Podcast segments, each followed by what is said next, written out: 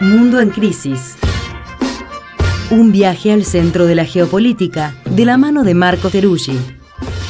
Mundo en Crisis es un contenido especial de Crisis en el Aire, que se emite en vivo en Nacional Rock todos los sábados de 8 a 10 de la mañana. De 8 a 10 de la mañana. Mundo en Crisis.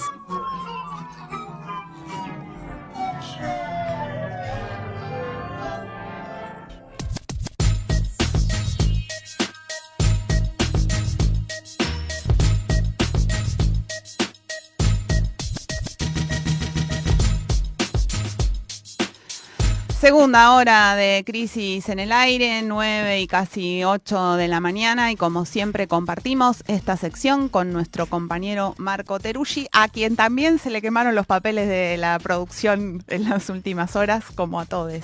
¿Cómo estamos? Exactamente, muy buenos días. La verdad que ayer me acosté, había preparado un, una columna, incluso había algunos retazos de crónicas parisinas y algunas reflexiones geográficas sobre las migraciones en Francia, pero eh, la realidad se impuso a mi deseo de cronista y de reflexiones sobre millonarios inmigrantes en el Mediterráneo y amanecí ya con lo que venía preparándose pero tomó un giro aún más fuerte con el mensaje de Vladimir Putin, el presidente de Rusia, respecto a lo que está pasando en Rusia. Contá No sé. el principio porque no- nosotros no sabemos nada.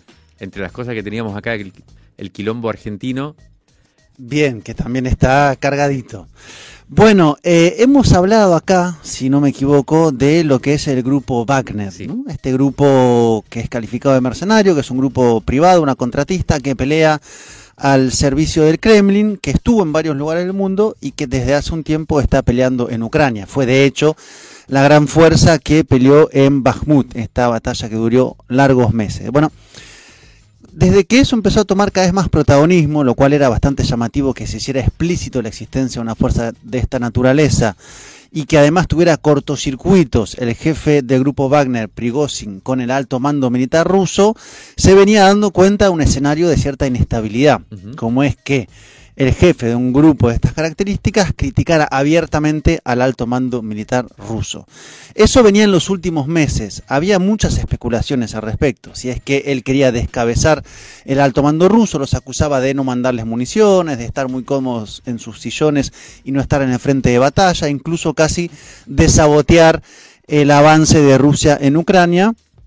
Eso entonces que venía pues cocinándose, digamos, emergiendo como una zona muy particular de la guerra en Rusia, tomó un giro de 100 180 grados a partir de la acción del grupo Wagner que decidió ocupar y tomar militarmente una ciudad en Rusia, más exactamente la ciudad de Rostov, que queda en el sur. Eh, y ¿Cuándo esto fue? ¿Cuándo tomó la ciudad? ayer tomó la ciudad y está en este momento, mientras hablo, avanzando una columna del grupo Wagner hacia Moscú. Es decir, hay un convoy encabezado por Wagner, no se sabe dó- dónde está su jefe en este momento, Prigozhin, pero que está avanzando sobre Moscú y ha tomado algunos lugares y hay ataques en ese camino. Ya han derribado aviones rusos y hay ataques de la aviación rusa sobre el convoy que está avanzando sobre Moscú. Así que, en tanto que noticia fuerte, es una noticia O sea, es un golpe interno, un golpe eh, de Estado, una especie de insurgencia de Wagner contra el Kremlin. Bueno, la pregunta es qué es. Si es efectivamente un intento de golpe de Estado contra Putin, si es un intento de descabezar al alto mando militar. Cuando habló Prigozhin ayer, que dio una entrevista bastante larga, eh, él apuntaba todos los cañones contra el alto mando militar y no contra el jefe político. Lo cual es bastante difícil porque el alto mando militar depende del jefe político. Es decir, pegarle a el ministro de Defensa o a quien conduce las Fuerzas Armadas es por elevación, evidentemente, atacar a Vladimir Putin, que está al frente de las operaciones, o por lo menos es lo que puede presumirse, tomando en cuenta la naturaleza política militar de Putin y lo que está pasando en la guerra en Ucrania. Eso ameritó que Vladimir Putin saliera a dar una cadena nacional, un mensaje televisado en la madrugada, que fue con lo cual me desperté y llegué a la conclusión de que había que cambiar de tema y dejar de lado las crónicas de primavera en París, donde dijo lo siguiente. Eh, bueno, primero habló de que hay una rebelión armada y que declaraba el régimen de operación antiterrorista. Mm. Mientras él dice eso, hay un despliegue militar en Moscú porque se está esperando que esta columna tal vez llegue a Moscú. Están a 450 kilómetros de la capital de Rusia. y dijo, esta rebelión empuja a Rusia a la guerra civil. Una palabra fuerte en general, en particular en Rusia. Parece que quieren que gane el poder occidental. Hoy Rusia pelea por su propio futuro. No permitiremos que se repita la guerra civil. Protegeremos a nuestro pueblo y a nuestro Estado. Entonces, mientras les hablo, está habiendo esta situación que tiene a partir de ahí múltiples hipótesis y no pienso llenar la habitación de humo porque, tomando en cuenta la gravedad de lo que está pasando, el momento una maquinita de... hay como muchas preguntas. Es decir, en primer lugar, ¿qué es lo que intenta hacer el grupo Wagner? Efectivamente, intentó que se depusiera el alto mando militar para hacer un cambio, tomando en cuenta de que venía desarrollando fuertes críticas al respecto, hipótesis 1 está intentando efectivamente un golpe de Estado y quiere deponer a Putin. La pregunta es, ¿y cómo?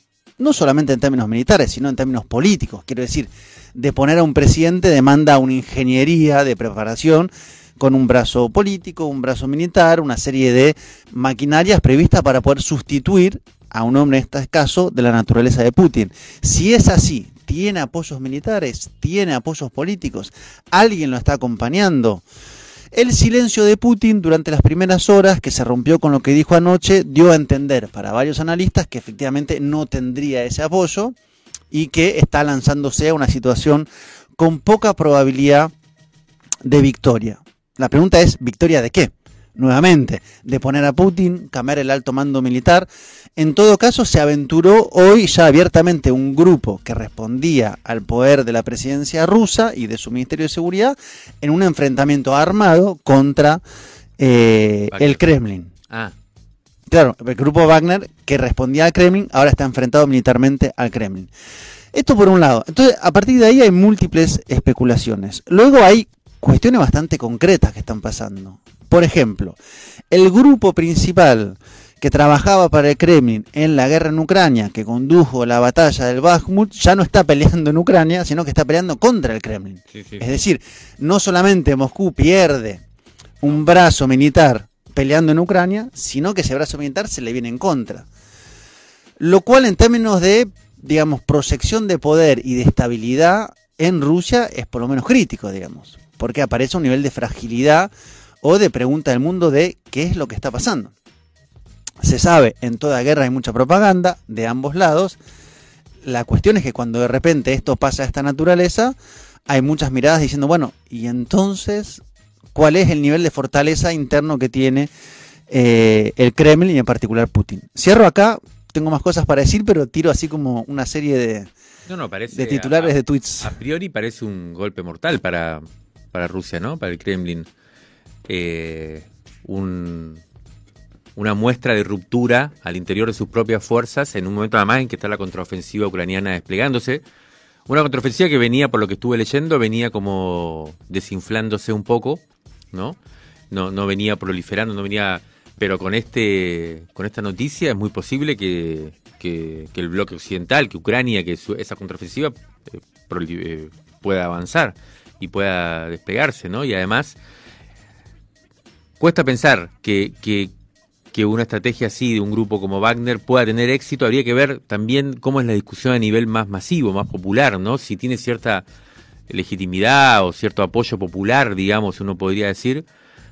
Cuesta pensar que pueda efectivamente lograr algo. Quizás haya una negociación en, en, vistas, ¿no? Pero, pero la verdad que es un cambio completo de escenario, ¿no? En, en, en la escena de la guerra ahí en, Totalmente. Rusia en Ucrania. Totalmente porque había dos grandes escenarios de batalla. El primero principal, que era en Ucrania, donde las fuerzas rusas habían logrado un avance, está en marcha la contraofensiva, contraofensiva ucraniana, efectivamente con menos éxito del que se había anticipado desde las usinas de propaganda, pero a su vez había los primeros intentos desde los últimos meses de saboteos internos. Había incluso la aparición de grupos como el Grupo Libertad, que eran grupos que hacían primeras acciones de sabotaje militares, pero que... Grupos neonazis que ya estaban enfilados, digamos, estaban en las filas ucranianas y que empezaron a penetrar ¿no? en Rusia.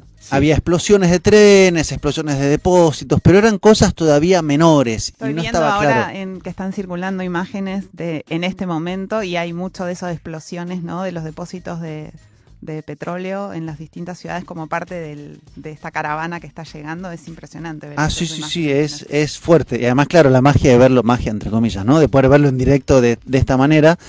Eh, pero claro, mientras eran grupos, no estaba claro cuánta gente era, Claro. qué magnitud había. Hacer un saboteo te demanda un grupo más pequeño. Ahora, esto es el principal grupo contratista que ya peleó en África, que estaba encabezando parte de la guerra en Ucrania, que de repente le declara la guerra al Kremlin, o por lo menos dice enfrentar a la corrupción, a la burocracia, al destino al que está yendo Rusia. Tiene un discurso muy crítico sobre las causas de la guerra, está, digamos, en una narrativa contraria a la de Putin. Wagner, Exactamente, su no- jefe. que cuestiona el haberse metido en la guerra. Exactamente. Entonces hay como una suerte de cuestionamiento general. Hay que ver qué hace la población. Por el momento no se ven muchas reacciones y la pregunta es hasta qué punto se podría hacer algo hipotéticamente una población descontenta. Por eso digo, ¿qué elementos hacen falta para que tenga éxito el objetivo de efectivamente del grupo Wagner? Que si es de poner a Putin o si es sentarse a negociar con Putin, en todo caso se abrió una grieta dentro de Rusia que no había existido en este año y medio de guerra. No es lo mismo que vuelen un tren o una torre de alto control que tomen una ciudad y que avancen en un convoy armado sobre Moscú. Eso deja en un nivel de fragilidad muy alto al, al Kremlin y me parece que además esto que trae Putin de la idea de la guerra civil, tomando en cuenta la historia de Rusia, tomando en cuenta el proceso de desintegración de la Unión Soviética, de las propias fronteras rusas, de sus conflictos internas, evoca un conjunto de fantasmas, por lo menos muy pesados. Entonces Sí, habrá... evoca también el 17, ¿no? Exactamente. De hecho, él guerra- nombró el 17. Una- ¿Quién? Él nombró el 17. jefe del grupo Wagner. No, Vladimir Ah. Putin. Voy a leerlo a continuación para que veamos qué acá, dijo. no lo- porque, claro, eh, la, la- la gran eh, consigna de los bolcheviques era precisamente convertir la guerra imperialista en una guerra civil eh, revolucionaria. Cuando durante la Primera Guerra Mundial al país le dieron un golpe por la espalda. Un golpe como este recibió Rusia en 1917 cuando el país luchaba la Primera Guerra Mundial, pero la victoria le fue robada. Tremendo. Bueno, eso es lo que está pasando. Entonces, como no quiero adelantarme demasiado en las especulaciones eh, respecto a qué pueda suceder, me parece que es como central, porque efectivamente podría dar un giro en el curso de la guerra. ¿no? Eh, además, el, digamos, el jefe de Wagner dice una serie de cosas muy, digamos, eh, fuertes. Dicen, por ejemplo, se han perdido vastos territorios del frente. Hay tres o cuatro veces más soldados muertos rusos en comparación con lo que se informa en los documentos de la dirección. Tenemos pérdidas diarias de hasta mil personas, entre muertos, desaparecidos, heridos y quienes no quieren luchar. ¿no? Entonces, de repente, a ver, la pregunta es, ¿quién dice la verdad? Mm. Él está diciendo la verdad, el Kremlin está diciendo la verdad. Lo que se llamaría Occidente, sacando por fuera al presidente de Ucrania, ha mantenido hasta ahora un cierto, digamos, eh, cautelismo en sus declaraciones, tomando en cuenta eh, lo que pueda pasar. Porque efectivamente esto puede ir hacia un enfrentamiento que se prolongue, esto puede ir hacia una negociación, esto puede ir a que las fuerzas de Kremlin terminen aplacando militarmente a lo que es su amenaza más grande en el último tiempo. Habrá que ver cómo evoluciona. La narrativa de Wagner, o sea, ¿hay alguna posibilidad de que hayan hecho algún acuerdo con, Estados Unidos, que se hayan dado vuelta, digamos, efectivamente, y que hoy estén, digamos, eh, eh, sumándose a, la objetivo, al objetivo occidental de, de- poner a Putin, digamos, o, o no es así, o Wagner realmente está dando una disputa interna de Rusia para lograr una conducción de la guerra, por ejemplo, o de los destinos del país más ajustada a lo que ellos creen. ¿Qué pregunta? Yo lo pensé cuando vi todas las noticias. Pero es un grupo mercenario, en última instancia, ¿no? Es un Sí. ejército privado. Sí, pero tiene características bastante nacionalistas, barra ultranacionalistas. Sería llamativo, si es que eso es así, ese dominio, ese elemento predomina, efectivamente pasar a ser una suerte de estrategia conjunta con Estados Unidos. Mm. Daría la impresión que no es por ahí. Ahora, daría la impresión. Es difícil saber si ahí hay una traición, hay una alianza por debajo de la mesa.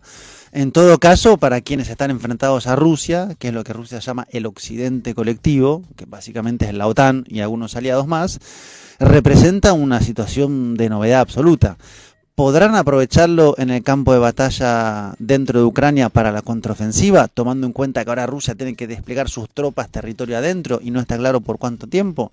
¿Podrán hacer de eso una fuerza? ¿Lo podrán acompañar con sus propios grupos que han ido preparando en este tiempo de gente capacitada para hacer operaciones militares en Rusia y entonces generar un caos aún más fuerte? No lo sé. Lo que sí sé es que hay intenciones, además de poner a, a Putin, históricamente de refragmentar a Rusia. Mm. Rusia es un Estado plurinacional, no declarado de esta manera, pero tiene múltiples nacionalidades y tiene una situación interna siempre muy tensa respecto a cómo conformar su unidad ante tanta diversidad. Va hasta Vladivostok, que es la frontera Mm. con China. Entonces hay históricamente una idea de implosionar o de refragmentar Rusia. ¿Trabajarán sobre esto? Por ahora le han dado el apoyo a Putin, los principales, eh, digamos, elementos del poder político, e incluso, por ejemplo, del poder político de Chechenia, que dijeron, estamos con Putin, no vamos a acompañar a Wagner y vamos a enviar nuestras fuerzas a pelear contra Wagner.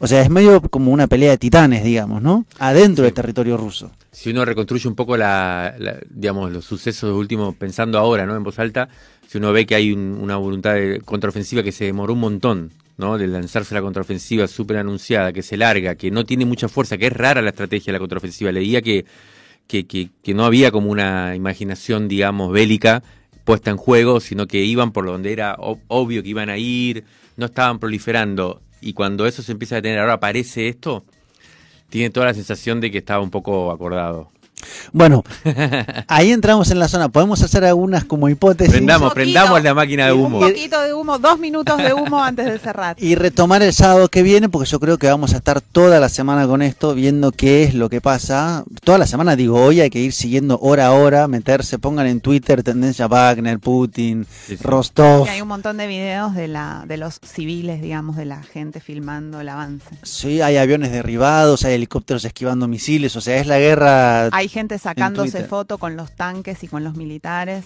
eh, como posando. Sí, exactamente. La pregunta es, ¿qué, qué se necesita para hacer un golpe de Estado? Mm. Se necesita sectores militares, se necesita sectores políticos, sectores económicos, sectores sociales.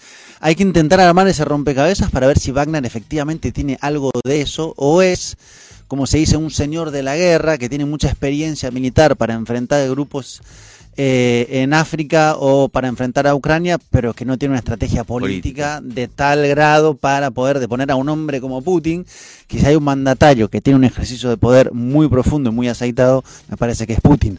Y me parece que él va a calibrar la amenaza que recibe con la respuesta que va a redireccionar hacia Wagner, así que se nos eh, vienen horas, días y seguramente una semana muy intensa. Bueno, Marco, tremendo, tremendo. Esto de acá es un. Hoy ha sido un- una serie de bombazos uno tras de otro, literalmente. Bombazos es un- no muy metafórico. en este caso. Muchas gracias, Marco, por, por, por el cambio de frente en el, en el momento indicado. Y bueno, seguiremos entonces viendo esta semana y la semana que viene, seguro, el sábado que viene, seguramente seguiremos con, con el tema ya con más información. Exactamente, nos vemos el sábado que viene en este mundo que está más que nunca en crisis. Vivo sonhando, sonhando mil horas sem fim. Tempo em que vou perguntando se gostas de mim. Tempo de falar em estrelas, falar de um mar, de um céu assim. Falar do bem que se tem, mas você não vem, não vem. Você não vindo, não vindo, a vida tem fim. Gente se rindo, falando, zombando de mim.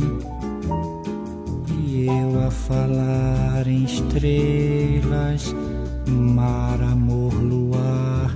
Pobre de mim que só sei te amar.